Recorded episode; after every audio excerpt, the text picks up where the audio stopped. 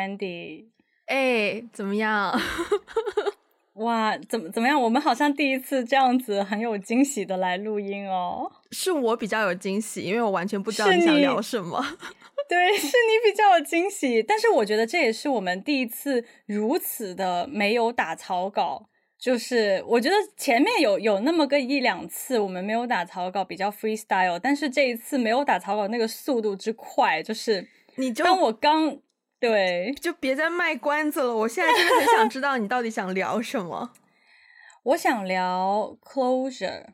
哦，又是情感相关的，嗯，跟情感倒没有太大的关系哦，那我怎么就这么直觉反应去了？你怎么就直觉反应？因为我并没有什么情感要 close。OK，不过我觉得对，但是我觉得跟情感有一些关系，只是不是浪漫的那种情感。嗯哼。对，就是我之所以想要聊这个话题，是因为我现在此时人在北京，嗯，那有一个重大的人生的变化，就是可能我接下来三个月有一些个人成长的进修，嗯，那我就会去到一个比较偏远的地方闭关进修三个月。我们现在是要给这个消息给大家了吗？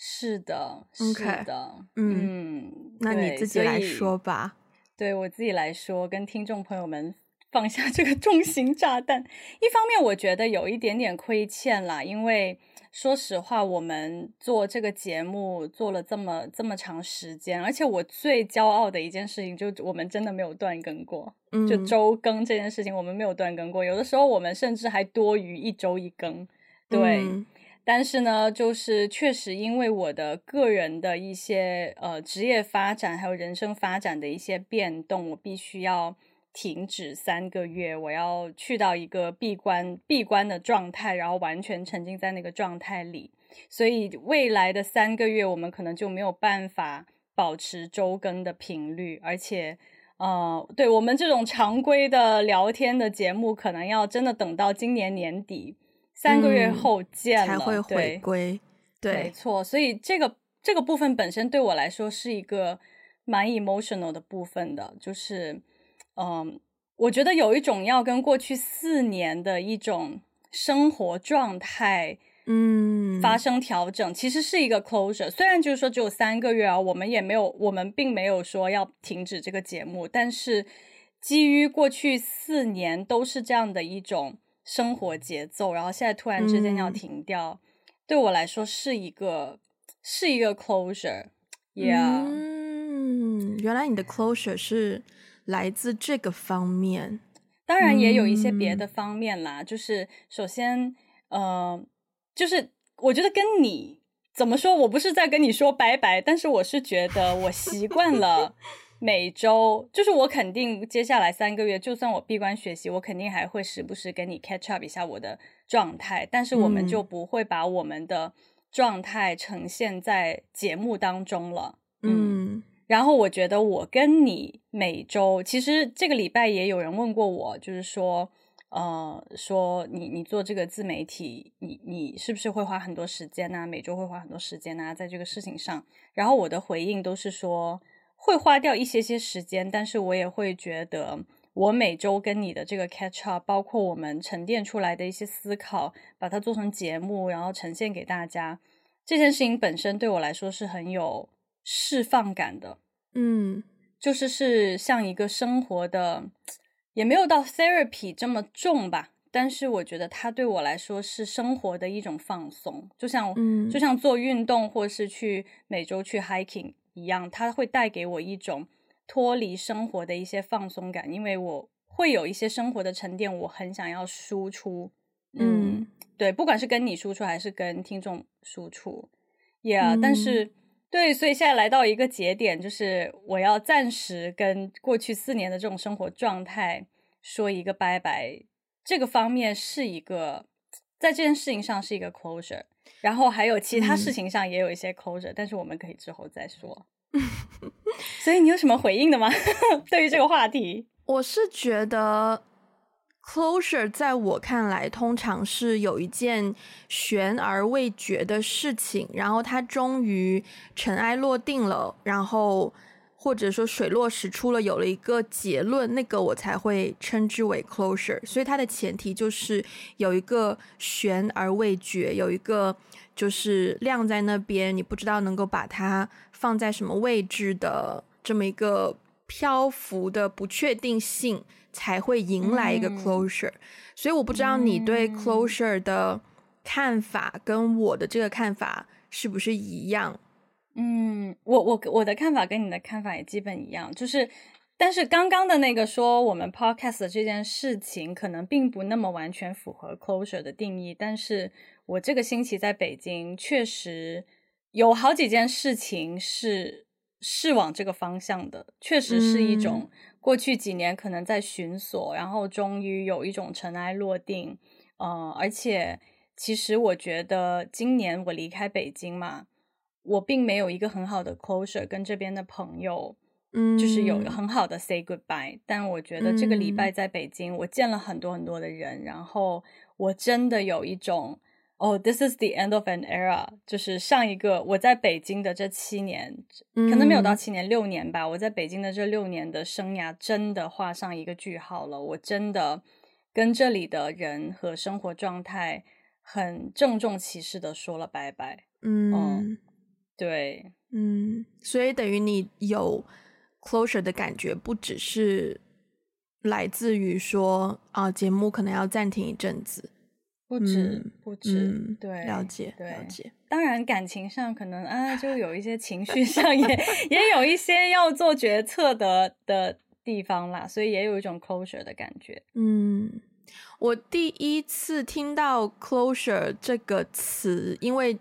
真的就是在跟朋友咨询感情的时候听到的，所以、oh. 对，所以无论何时我听到 closure，我都觉得是。跟情感相关，因为之前的状态就是说，oh. 曾经有一个我蛮喜欢的男生，然后跟他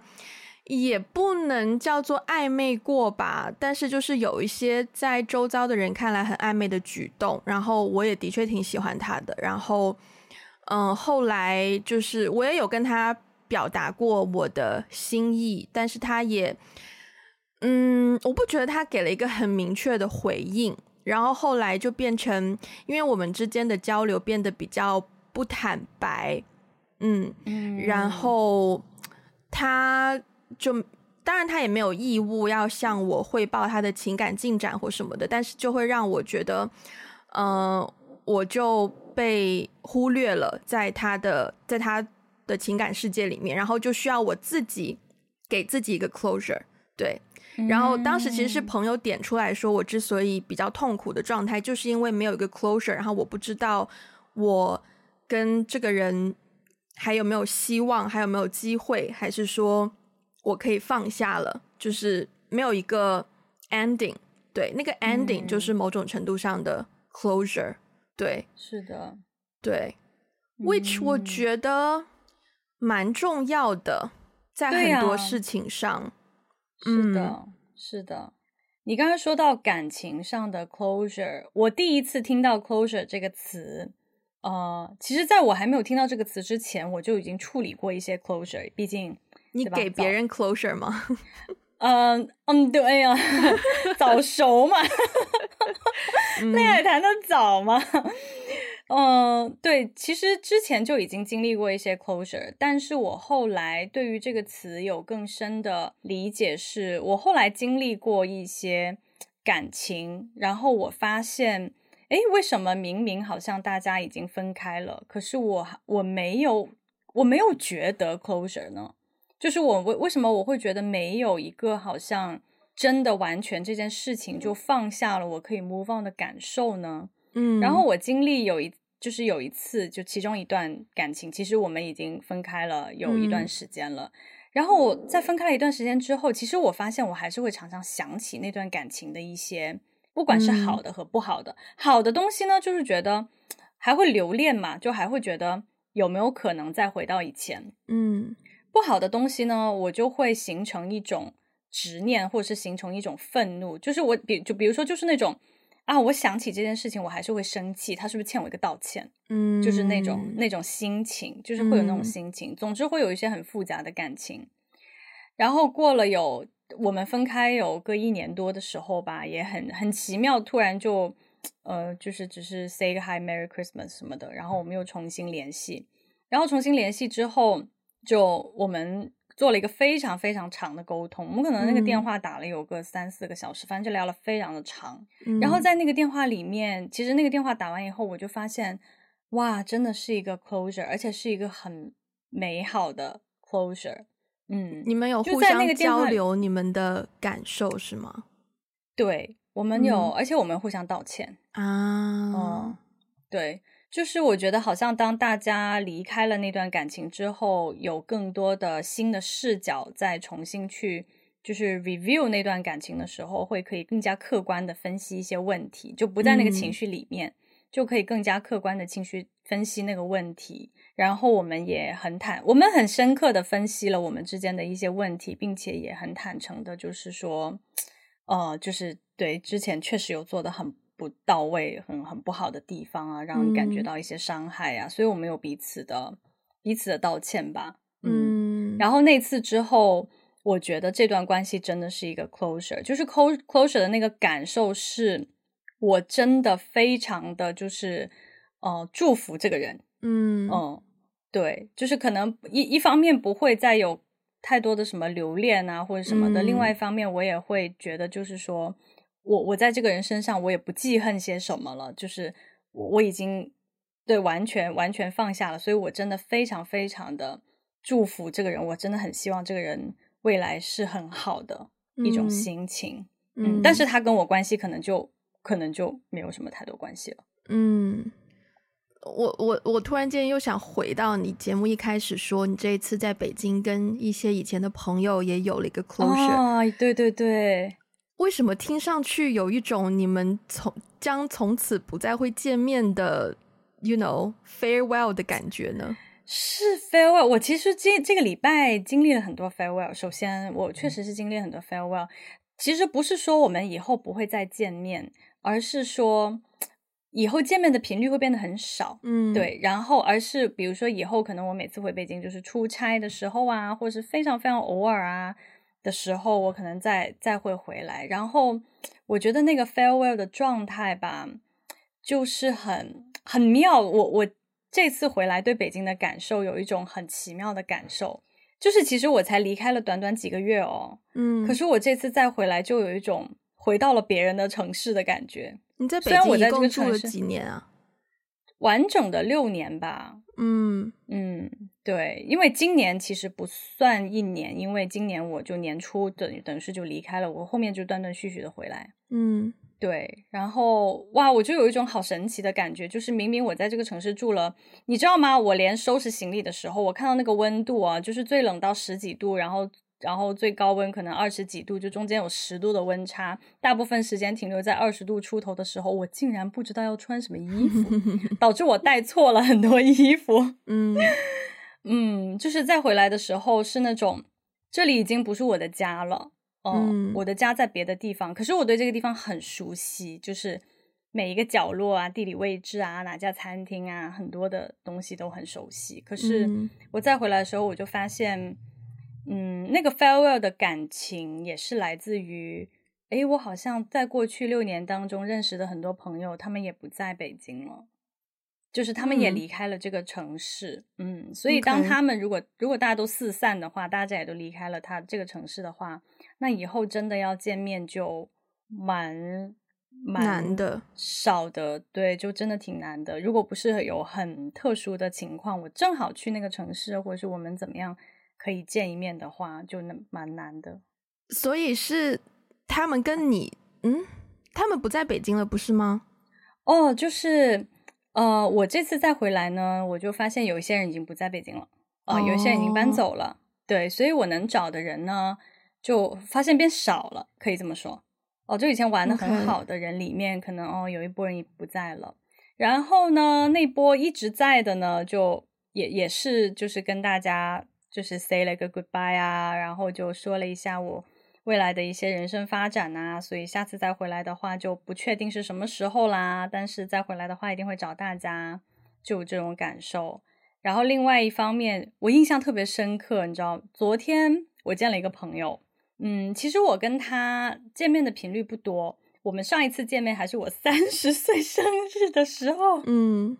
就三年前。然后呢，呃，我跟他就是也是很偶然，就是。知道我要回来，然后我们就一起一起约了一下。然后我们见面的时候，他也告诉我说，他可能呃这个月的月底也也要搬走了。嗯，对，他要搬去海南，就他可能以后也不会回北京了。嗯。哇！然后那一刻，我就真的是觉得有一种哦，一个时代 要结束了的感觉。嗯，我们以前是同事，对，所以有一个阶段，我们每天都会见面。呃，然后虽然离职了之后，可是我们还是在工作上会有一些交集，然后在私下里偶尔也会约出来，就是偶尔会见个面。但疫情这些年我们就见的比较少嘛，然后现在又突然得知，哦，他也要，他辞职了之后，他也要做 freelancer，嗯，他也完全了要要改变一种生活方式和人生形态，而且他要完全换一个地方，所以。昨天我们也是聊这这个人生的变化，也觉得蛮感慨的。我觉得昨天我们在分别的时候，我真的也是有一种，哇，我下次再见到这个人都不知道是什么时候了的感受。听上去你的 closure 是你和北京这个城市的 closure，哎，对呀，是哎，听上去。因为可能过去的一年半左右吧，你 如果我们拟人化，把北京 当成是一个男一男的，一男大爷啊，就是北京大爷啊。因为我记得是去年吗？还是前年？你不是过年回深圳，然后因为 lockdown，然后就被困在深圳吗？哦然后就因为从那里开始，你跟北京就一直 藕断丝连，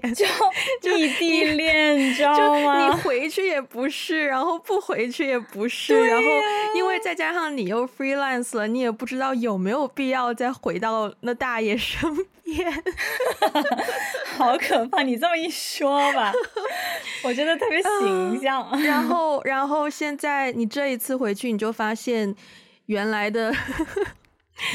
大爷，原来的大爷跟现在的大爷已经不是你心中那个大爷了。骂人呢，骂人呢。很多很多很多跟那个城市相关的东西，或者说给你带来那个情感连接的东西，都已经变得很不一样。然后你就觉得，我跟这个城市的缘分可能就到这了。然后之后是什么，就。再看吧的感觉，我总结的还可以吗？欸、你总结的非常到位，非常的精准，uh, okay, 是这种感觉。Okay, okay, 嗯，okay. 而且我们昨天也聊到一个关于 closure 的这个问题，我们昨天也聊到一个，就是如何好好的跟一个城市告别。嗯，就是因为那个那个女生，呃，我们之前其实都是在纽约生活过的一段时间，然后又后来回国，我们又刚好在一个。就是机构工作这样子，嗯，然后我就有问他说，因为当时他说他要离开北京，我说哇，你在北京也七八年了耶，嗯，你你会想念这个城市吗？或者是说，it it's such a big move，对吧？你要到那么南边，而且又不是一线城市哦，然后你要换一种生活状态哦，你会觉得伤感吗？怎么样的？然后他就说。好像对北京的感情还好，虽然我在这里生活了很很久，但是我好像没有那种觉得说我要好好的跟这个城市告别的感受。他说，但是当年他离开纽约的时候有，就是他当年离开纽约的时候有想要好好的跟这个城市告别，但是当时他很快就找到工作，所以就是一切就是对方就是要他。回国工作嘛，要的很急，就是赶紧入职很急，嗯，所以他导致没有办法很好的去跟纽约告别。然后他说他在入职了半年以后，他们有一次团建，然后去一个别的地方，嗯，一群人去一个别的地方团建，他在团建上崩溃大哭，嗯，嗯，然后他才觉得那次哭完以后，他才觉得哦，他真的就是把纽约这个城市放下了，他真的觉得。好像是做了一个告别，所以我就觉得他的这个很妙，就是他的这个形容很妙，因为我自己也有类似的感觉，但是我之前没有想要把它就是 verbalize 出来，嗯，就是去形容我跟一个城市的关系和感情，嗯、但是确实是有的，跟城市之间是有那种你你对这个城市是有一些感情，然后当你要离开，也是需要有一些去。肯定有情绪，特别当这个城市是你主动选择要去这个城市，代表你去之前可能就对这个城市有一些期望，然后随着你在那个城市的生活、工作时间累积，呃，那个城市可能也给你带来了很多回馈，情感上的惊喜，或者是 you know，它它一定、嗯、它代表了你人生某个阶段的一些东西吧。所以当你要离开的时候。嗯嗯，说句实在话，我觉得当我啦，我自己觉得，当你离开那个城市的时候，你舍不得。我我其实我想问你这个问题，就是你觉得你舍不得北京的是什么？就在之前你得到这个 closure 之前，你觉得你舍不得北京的是什么？好问题耶，嗯，因为。所有的所有的人问我，你对对那个城市你最舍不得的地方是什么？我一开始的第一反应都是人，嗯，我会觉得哦，我在那个城市有交到很好的朋友，然后有很精彩的这些，就是建立了联系。因为你跟这个城市的联系，其实是因为你在那边认识了一些人，嗯、对，你觉得那个关系在在那，嗯，嗯，我我一直都觉得是人，可是我这次回来。有一种很奇妙的感觉，就是因为我这次回来发现很多朋友也不在了嘛，嗯，就有一些朋友已经不在了。诶，当我发现朋友少了以后，好像我对这个城市的连接感就变少了，嗯嗯，但是我依然还是享受怀念啊，当年我在这个城市里的那种生活状态，嗯。哦，那个生活状态可能跟人关系就不是很大了。就比如说，诶，我最近真的发现，就这几天我发现北京有一个特别妙的地方，就是所有的萌宠旁边都有一个大爷，就是 就是这个是一个大爷比例特别高的城市，且这个很多大爷就很喜欢养那种很萌很萌的那种宠物，小泰迪呀，小哦，小泰迪呀，对，嗯。昨天还有人遛鸭子，我真的我在一个咖啡，就是我们两个人那天，你今年来北京的时候，我们晚上不是有一天晚上去个咖啡厅，嗯，就是也算 slash 酒吧，嗯，就在那个酒吧那边，哦，OK，我就突然看到有只鸭子走上来，然后我就走上来，What am I seeing？就很奇怪，而且它还会跟人打招呼，你知道吗？嗯。对，但我就觉得很好笑了，因为在我们广东，没有一只鸭子可以活着走出一家店或是一个家，我就我就不明白，就是这个鸭子可以也没绳子，它没有绳子拴住它。嗯嗯，对，我就发现说，哇，就是其实北北京有一些它自己的这个城市的特点，当然我每我觉得每一个城市都有，纽约也有它城市的特点。然后当我离开了这个城市，我又再回来的时候。好像我就会更关注啊，这个城市有一些角角落落，或是有一些很神奇的人文文化，还蛮还蛮可爱的这样子。嗯。这些可能跟人的关系、跟朋友关系就不那么大了，而是这个城市独有的一种气质。嗯，我 其实我很想用我自己的一点经验做回应。嗯呃，我之前不是在深圳，我们这个节目刚开，我们 podcast 刚开始的时候，我不是在深圳嘛？然后没记错，那是疫情之前，二零一九年七月份搬回到深圳的。嗯，然后。我记得那时候搬家，就等于要把我全部的东西都从香港搬回到深圳嘛。虽然很近，但是因为有一些要过海关的东西，所以也没有大家想的那么简单。嗯、然后也有一些东西就，因为香港的房子都特别小，所以有一些家具类或者是嗯。对，像床啊这种东西，就真的是设计 for 香港那种小空间，所以我就也没有想要再带回深圳，嗯、就很多这种东西很实际的问题要处理。然后我记得有一天晚上，我那时候处理的七七八八差不多了，然后我吃的是韩国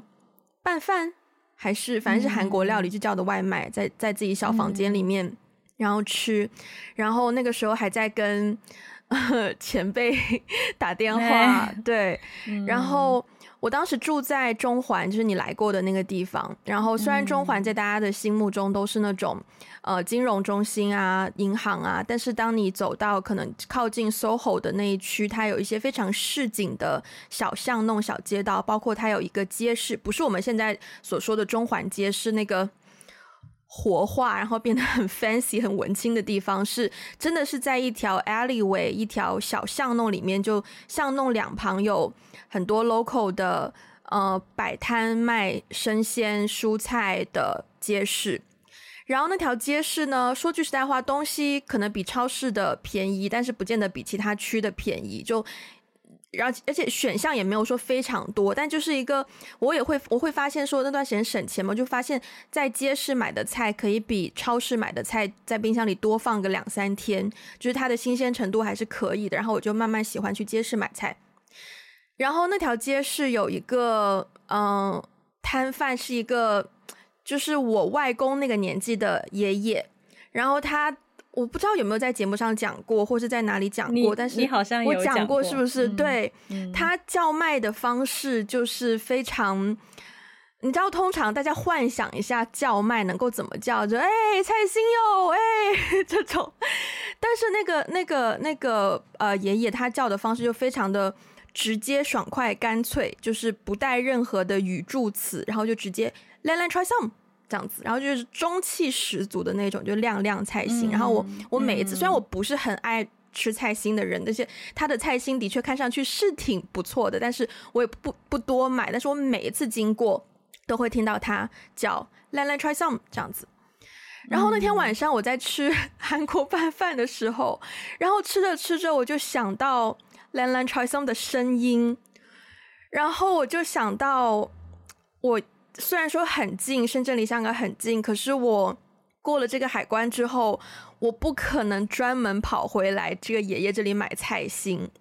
然后我也不可能再听到一个这么，就是我觉得那个那个那个爷爷的整个生，就是啊，我觉得那个爷爷的整个生活状态都融汇在他的 “Land Land trysom 这一句话里面，就是因为那条街很多，就是香港是有一些很小的农场，然后会有一些本地的蔬菜。然后那个爷爷，我当然可能很多是我的幻想。那个爷爷可能是早上就去农场啊、呃、批菜拿菜，然后就弄到中环来卖，然后卖完就回家，就一天 done 就这样子。嗯，然后我不知道为什么那个 Land Land Try Some 就给我非常大的情感冲击，然后真的就是一种我再也回不来了的感觉。然后当下我情绪很崩溃，因为我觉得我还有一些心存疑惑，我不知道为什么这个东西可以 trigger 我这么强烈的情感。其实直到现在我可能都不知道，因为我 of course 我现在又回来香港了，嗯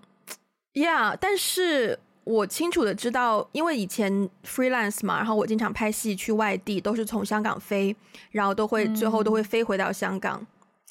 我每一次飞回到香港，快要降落的时候，然后我真的有一种回家的感觉。那个感觉可能是来自于我在，是一种很实在的感觉，因为我在这个地方真的是从原来我从刚来的，呃，一个亲朋好友都不认识的状态啦，可能有一两个啦，不然怎么可能租房子啊什么，对吧？但完全没有亲戚啦。然后从那样子的一个状态，然后到现在，我建立起，我真的就是我建立起我的，虽然不是很多，但也是很有对我来说很重要的 network，我的工作上的 network，或者是我朋友情感支持上的 network。我现在知道，如果我想要去看电影，我想要找人陪我看电影，我可以找谁？如果我想要我想要吃什么餐厅，我可以问谁？我想要做什么东西，我可以，you know。跟谁取得联络？就是这些、这些、这些资源都是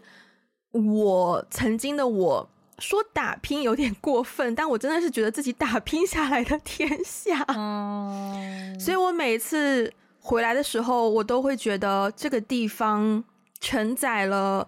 我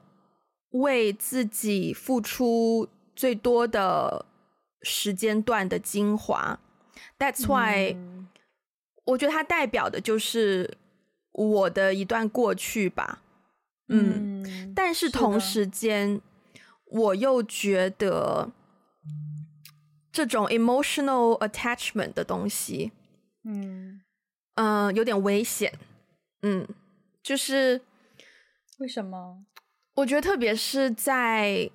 我这种行业，就我们作为 artist 啊，oh, 做创作、oh, 创作者，对，有的时候自己的情绪很浓烈，不见得你的观众都可以体会你的情绪，所以可能。这一段感情对自己来说很重要，我很想要把它通过作品的方式呈现出来，不见得它真的能够成功传递到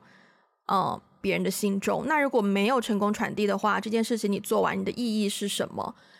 只是为了一个自嗨的自我表达吗？嗯，所以我其实有在克制自己，嗯、呃，当然我允许自己说。可能在某一个时间段去沉浸在我跟这个城市的关系里面，但是更多的时候我会克制自己，说不要对这个地方建立太多的 emotional attachment，就是不要觉得，yeah，不要觉得没有了这个城市你就不知道怎么办，或是不要觉得你在这里就一定要做一些和他很相关的东西或什么的，嗯，而且我觉得对我来说这一点，嗯。能够 OK 运作，是因为我觉得香港是一个包容度很大的地方，嗯，所以也代表说他、嗯、他同意我不跟他有这么强，对，这这这听上去就觉得香港是一个很独立的女性，you know，就在一段关系对，就不是大爷那种。对，就他也不是很 needy 的那一种，所以他也比较有自己的，you know，他很有自己的世界观，很有自己的想法，所以他可以随便我 whatever 去做我想做的事情。嗯，对，就是香港听起来真的是一个非常多元 fancy 的独立女性，就跟这种大爷气质、这种 遛鸭子什么的 特别的不一样。我觉得对于城市的感情，嗯、我自己的体会其实也是。嗯，我觉得有的时候那个 emotional attachment 其实真的不是说你在这个城市里面，呃，反正我我自己我自己是觉得不是我在这个城市里面存了多少钱呐、啊，或者是说我 achieve 到了一个什么样的岗位或一个什么职位，而是说我付出了，就是在我的这个人生阶段，我的青春，嗯，也不一定是青春，但是。我，我对我承载了很多 终点，我承载了我的这个部分的人生阶段，在这个城市里面，嗯，嗯，所以我觉得很奇妙，就是我我对于不同的城市，我生活过的几个不同的城市的那个 image，就是那个城市气质也很不一样。有的时候，那个城市气质跟那个城市本身关系不一定那么直接，可能跟我当时。我的那个人生状态是比较直接的，嗯，嗯，就像我觉得，比如说东京，就拿我离开家乡开始，我生活过的那些城市，嗯，我觉得东京给我的感觉就是很丰富多彩，可是有点懵懂，就是我跟东京的关系是，嗯，我我融不进去，然后我有点 lost，呃，嗯，但是它确实是打开我眼界的一个第一个窗口，嗯，嗯，我其实我其实还真的蛮希望。未来吧，有机会我可以回东京再生活一段时间，不一定是说很长时间，但我想要再生活一段时间，是因为我觉得我当时因为那个学生的状态，并没有太多的去探索这个城市的精彩，嗯，我觉得有点遗憾哦，我觉得我跟这个城市的关系有点遗憾，然后就有点，我是一个高冷的美女，就是我不太懂她，但她确实打开了我的一扇窗的那种感觉。嗯然后纽约又是完全不一样。纽约我觉得对我来说是一个起飞的感觉，因为我当时很开心。嗯，我当下的那个，你你想二十多岁出头，然后很兴奋，然后又又交到了一群很好的朋友，然后哇，多姿多彩，就是我整个状态是很我的很高亢的，很嗨的。嗯。我后来跟也同样在纽约生活过的一些朋友聊起来，我发现大家对于这个城市的。观感非常的不同，嗯嗯，然后但是那个城市还是那个城市，嗯，我们可能参与过同样的项目，去过同样的酒吧，怎么怎么样，但是我们各自对那个城市的的那个观感都很不一样。我觉得跟我们当时的状态很像。然后北京，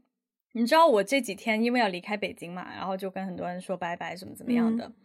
我你知道吗？我回来以后，为了减肥，哦哦，对，因为每个人都说我胖了，anyways，就 是，然后我就回来以后，我就开始减肥，我就开始狂坐地铁，不打车，因为我住的。因为我狂骑自行车吗？为什么是 狂坐地铁？哪里有？因为我不敢，因为因为我家离地铁站要走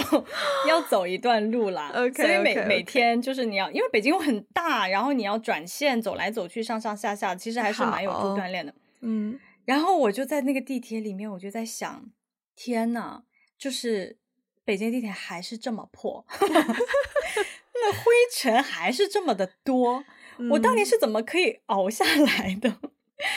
我现在就觉得，对我，所以我我我回想起来，我我刚来北京的时候，我我真的是觉得我咬着牙扛下了很多，在我现在看来，我现在这个年纪可能扛不下来的一些 所谓的、嗯、所谓的苦。然后我当我回想起来，就是我我我觉得北京也有一种打拼感，就是我从来到这个地方，我谁也不但。again 也是认识几个朋友了，对，对，但是从谁也不认识到我，我现在有很多的朋友，嗯、然后至少我觉得在这里建立起了我的一个支持网络，嗯、然后我对这里的餐厅地理位置也是如数家珍。嗯，你知道我突然想到一个画面哦，就关于北京给我的印象，就是我想起一八年的时候，我那时候工作有一八年夏天，而且是三伏天，巨热，嗯、就是又热又潮湿。然后我加班到可能十点多吧，嗯，而且其实当时我加班的那个疲惫，不只是我工作量很大，而且是我跟我老板的关系也不太好，嗯，就是有很多复杂的人际关系要处理。我觉得我在职场上也没有获得支持，然后我就就是就是回到家，我就想说。OK，礼拜六的晚上还是礼拜五的晚上，大家都在嗨，然后我加班到十点多，又热，然后我住的那个老小区，它又没有电梯，然后就是爬了四五层楼梯爬上去，我就想说，嗯，我等一下要叫外卖，我要叫个西瓜，然后我要我要我要开空调，我要坐在我的那个客厅里面挖西瓜，我要我一定，终于我可以好好休息了，结果我进门。发现停电了，Oh no！我就是我隔天要办活动，所以我我打打算是回到家洗个澡，好好休息一下，吃个西瓜什么的。Oh. 然后当我发现我停电了之后，我当时崩溃大哭，嗯、我就觉得我的人我的生活怎么会这么困顿？然后我当时打电话给我的那个室友，我说怎么？因为是他他签的房子嘛，所以都是以他的名义交的电费。嗯、他在印度出差。然后我打电话给他，我说：“我说我们家停电了，立刻马上要交电费，交电费那张卡在哪里？”他说：“交电费的那个账户信息在他以前的手机里，他以前手机在印度丢了。” Oh my god！然后我当时，Oh my god！我的那个崩溃就是哇，我你知道我当时真的是家里黑屋，就是黑压压的一片，嗯、然后我真的就一直在哭。嗯，我就觉得我怎么这么惨呢？我也真的是太可怜了，就是那种叫天天不应，叫地地不灵。然后我就呃联系了一个，就是一个一个朋友。其实当时有有一群朋友的那个群，我我大概在群里说了一下我的这个状况，我就说，可是我明天要办活动。所以我我我急需今天晚上需要就是有一个可以让我好好休息的地方，怎么怎么样？嗯嗯嗯、然后当时我们的一个好朋友也上过我们的 节目，就是宇哥。嗯嗯，然后宇哥就伸出援手。宇哥那个时候也是跟别人合租的，他也没有说家里很富裕怎么样。然后他就说：“你过来吧，你过来我这里。”然后我就带了我要明天要穿的换洗的衣服什么的。我就我就去了他，他也住在另 again 另外一个老小区，嗯、然后我就去找他。我在坐那个出租，就是我在坐那个滴滴的时候，我在听一首歌，就是《夜空中最亮的星 》，太可怜了。但是比这个歌更可怜，嗯、是一首比这个歌更可怜的歌，好像是宋冬野的某一首。某 anyway 了，反正就是他的某一首歌，然后我当时一边听，我就默默的流眼泪，懂得。我就觉得那北漂的日子也太惨了，特别是伴随着这个宋冬野的歌声，我也太惨。幸好司机没有发现，嗯，哇！但是那一幕你知道吗？那一幕我印象当中，就是我坐在车里面，我看着外面的那些人，然后我看的那些高楼大厦，他也会经过一些高档小区。我看到那个高档小区，我就在想。哇，就是幸好我没有一定要在北京买房这种志向，不然的话，我会觉得那得多绝望啊！嗯，就是我现在此时在经历这样的一种生活，就是我也想要有一个那样的家，我也想要有一个很很敞亮，然后当我遇到一些委屈的时候，我回到家。家里有热乎乎的菜，然后有很很大的房子，然后有你有自己的一个空间，嗯、然后是一个很舒适、很 cozy 的一个你属于你的一个空间。嗯，我真的我经过那些小区，我第一次脑海当中有那种觉得，就是我也很渴望有一个家的那个想法。我想有个家，个家。对。哇，所以你知道我这次就是再回来，我就是想起我对北京的印象，我就想到那一幕。我觉得那一幕真的是 sums up 我在北京这些年有一种打拼感。我我的经历的一些所谓的酸酸甜苦辣吧，可能这样的经历在一些人的眼里也不算是很很苦，但是我想到那个，我就觉得北京这个城市的带给我的情感连接，真的是一种哇，代表了我在。就代表了我事业上的一种，嗯，就是我职场，我初入职场第一份工作，到我今天过去六年在职场里面的那种打拼，都是在北京这个城市里面去经历的。那你喜欢北京吗？嗯，呃，喜欢。OK，其实我嗯挺喜欢，但是 overall，如果你要问我喜欢或不喜欢，我会说喜欢的。对，嗯。但是我只是觉得，我不确定对于一个中年人，可能北京 并不是一个中年人友好的城市。我有孩子，我可能不会想要在北京生活。嗯嗯，那你现在等于说跟北京这大爷 有了一个 有了一个 closure，你现在感受怎么样？感受其实挺轻松的耶。嗯嗯。就我觉得，我觉得是一段很好的恋爱关系。首先，嗯，虽虽然，哎，大爷也带我长了很多见识哈。虽然大爷有的时候有点爹味，但是呢，有点爹味，有你爹味儿，有点爹味儿，太拟人化了，实在是。嗯嗯，对，我觉得是，我觉得是喜欢的，但是很有趣的一种心理变化是，当我跟这个城市好像。做了一个这样的 closure 之后，我好像更轻松了。更轻松的意思是、嗯、我好像可以更轻松的去跟别人谈恋爱了，就是 我可以去寻找新的城市，心里的那个地方空出来，可以去找新的。嗯，没错，没错，没错。嗯，是的。我其实我们时间也差不多，所以我想要分享一些，就是从你。前两天你不是跟我打电话嘛，然后就讲到这个三个月的时间没有办法固定录音，然后你很焦虑，然后到今天你觉得你跟北京有了一个 closure。我其实首先觉得这对你来说会是一个非常宝贵的一系列经验，因为我觉得我曾经也经历过一些类似的，嗯。我觉得我我我我被迫跟香港分手过很多次，就是因为一开始不适应拍片的生活，然后每一次拍片我都要离开这个地方两三个月，然后那两三个月我又交不起房租，所以我必须要把房子，而且你也知道，在这么一个大城市找房子多么的不容易，然后当时就是会有一种害怕，我现在把房子退了，我下次回来是不是找不到这么好的房子了？然后会被迫要做很多次这样子的 closure，然后我慢慢习惯了那种，我可以这一次跟你先分开，然后我下次回来，我可以重新来过。然后我发现 somehow it worked out pretty well，就是我跟香港的这种，啊，啊，果然是独立女性哈。就是分分合合，分分合合，呃，所以我，我我觉得听上去你的接下来这三个月的经验，然后包括你现在跟北京的关系，我很期待三个月之后你会有什么新的体会，或者是对人生的看法。对，我觉得会有很多。然后，然后。嗯、呃，我们点一下题嘛，就是前面节目一开始也说过了，因为艾菲的这个行程的原因，嗯、我们接下来三个月，嗯，我不想说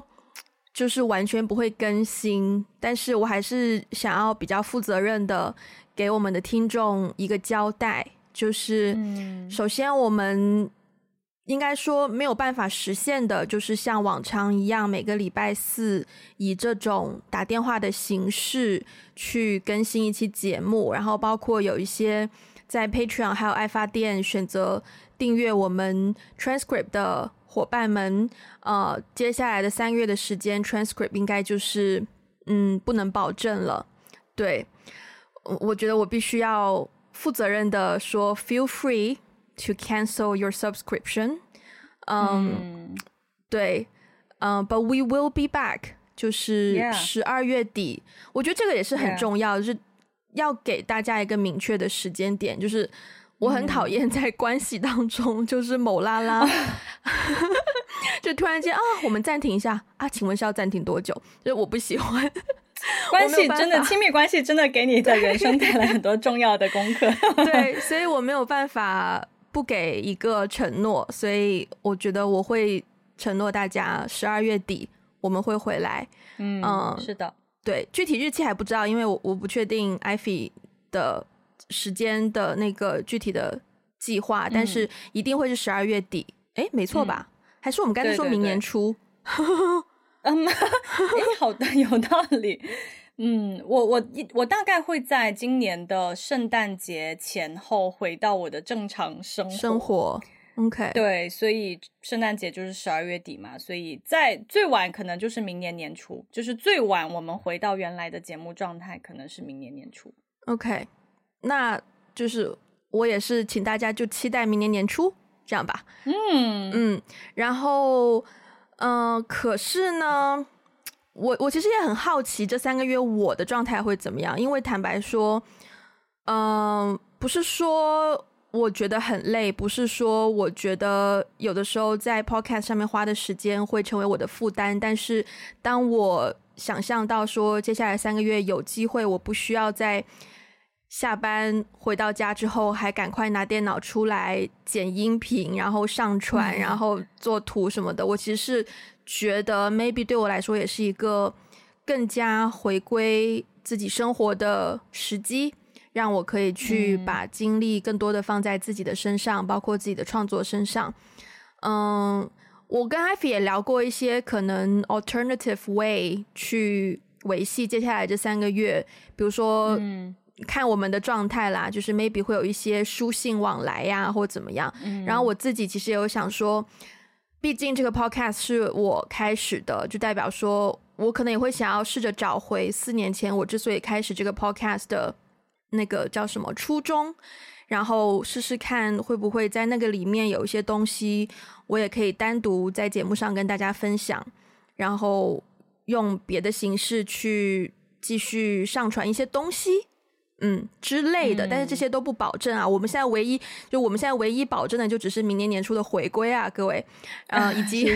social media，我应该也会忍不住会是一起就是经常 po 一些东西啦。但是可能大家见到 Ivy 的机会就比较少，呃，就大家可能哦，对，就是 忍忍一忍啊，就是你们会比较多见到问题。嗯、呃、，Yeah，接下来的这三个月。就会是一个这样子的状态，对、嗯。其实我很期待，呃，三个月之后我们各自状态的变化，我是真的很期待。嗯，虽然说好像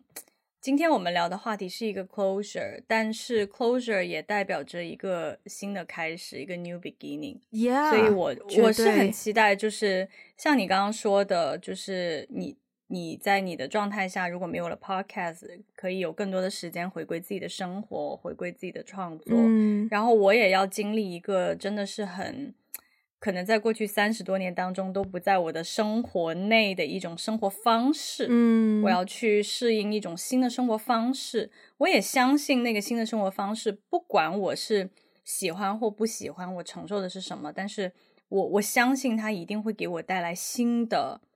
对于人生的思考，嗯、我觉得一定都有，嗯、所以我是很期待，呃，我们再回来的时候，我们各自有的一些新的方向啊，一些新的生活的思考。嗯，最后最后最后，我突然间想到一个故事，很想跟大家分享，嗯、就是因为可能跟北京也比较相似，香港是一个经常人来人往的地方嘛。然后大概疫情疫情刚开始不久，然后在我上班的地方，我们有一个他是等于在香港住了半辈子的一个男生，然后跟他老婆，然后突然间他们决定要就是离开香港，移民去加拿大。然后我记得很清楚，当时我们还在那天我们在上班，然后他突然间就是来到，然后跟我讲说，Wendy 他要 he's leaving Hong Kong 的时候，然后我这当下马上就哭了，因为是一个很很不习惯的事情，就是一个跟你天天这么上班的人，然后突然间他说要走了，而且不是说随便的一走，是去一个很远很远的地方，然后我当时就哭了，然后。嗯、呃，我很喜欢，就是我在香港这一群朋友，大家都很喜欢。就是说，如果有人要离开香港，要去一个新的地方，我们都会帮他办一个 party，就是一个 farewell 的 party，送送别的一个 party。然后当时就计划说要去唱 K 啊，然后要带这个男生去唱 K 啊。然后那天那个男生本身是一个就是运动健身 diet 那种非常嗯对对自己要求很高的男生。然后那天晚上很难得的，他喝了非常非常多的酒。然后，然后也跟我们唱 K 唱歌，就是从日常一个比较酷的形象，就是变得比更加的平易近人，在酒精的作用下。然后当天晚上，他还就是就是干。因为他住在离岛，然后他要从港岛坐船回去，但是因为我们唱完 K 都已经晚上可能两三点，然后那个船的班次就很少，他最后被迫要在码头睡大概一个小时，等下一班船，然后才可以上船回家。但是通常最理想的情况就是在一个这样子的 crazy party 之后，你就不会再见到这个人了，然后他就直接走了，对吧？结果、嗯、隔天他的就是他们家有一些 visa 的情况。呃，本来是已经觉得说应该是不出意外，就马上两三天后机票都已经买了嘛，就两三天后就直接飞了嘛。结果突然间 Visa 那边出状况了，就他走不了，就他又很尴尬的跟我们 就又一起生活了一个月，然后我们个个都在那边说，We've cried, we've hugged，我们又哭又拥抱又干嘛干嘛，结果你又回来，我们情绪已经到位了，对，对，结果你又走不了，就。呀，yeah, 有一些乌龙，我但我觉得那个是一个很好玩的经验，就那个真的是一个情绪，嗯、各种情绪到了一个极致。是是是是，Yeah，anyways，、嗯、对，好，呃，希望我们现在也郑重的跟 Ivy 说了再见，拜托你，就是 OK，不要又尴尬的回来，不不要又尴尬的回来，然后下周如常见面，然后大家的情绪无处安放。Uh, 如果大家喜欢我们的节目，欢迎分享给你身边的人。如果你是最近才认识我们的节目，在接下来的这三个月时间呢，feel free go back to our previous two hundred episodes。我们之前已经发布了 将近两百多期的节目，对，也可以回顾去听听看我们以前的节目，maybe 也会有你喜欢的喜欢的单集这样子。呃，然后也欢迎去 Spotify 还有 Apple Podcast 给我们给五星的评分，留下你的评论。也欢迎去各个 social media 找到我们，包括有 Instagram、Facebook、微博、微。微信公众号还有小红书，那中文的 transcript 本来呢是在 Patreon 还有爱发电。如果呃你现在要选选择套餐，maybe it's a little too late。所以，但如果你想要给我们实质性的支持呢，是欢迎你在上面给我们套餐的。可是我们接下来这三个月就不能够保证有 transcript 提供给你们。呃，还有我们的听众群，欢迎大家加入我们的听众群，因为其实 Ivy 也在听众群里面。就如果 Ivy 有时间用手机的话，maybe 也可以上来给大家 say 个 hi，是不是？啊，不是要挟你哦，就只是说，我知道，我知道，就是，但是，但是我主要，我主要是不能保证我的那个地方有信号，你知道吗？但是当有信号的时候，对，我还是很期待看到大家热络的一些讨论。我真的是很喜欢我们的微信，但最近有点安静，嗯。也没有要要求大家一定要在群里讲话的意思，就是 Ivy 小小的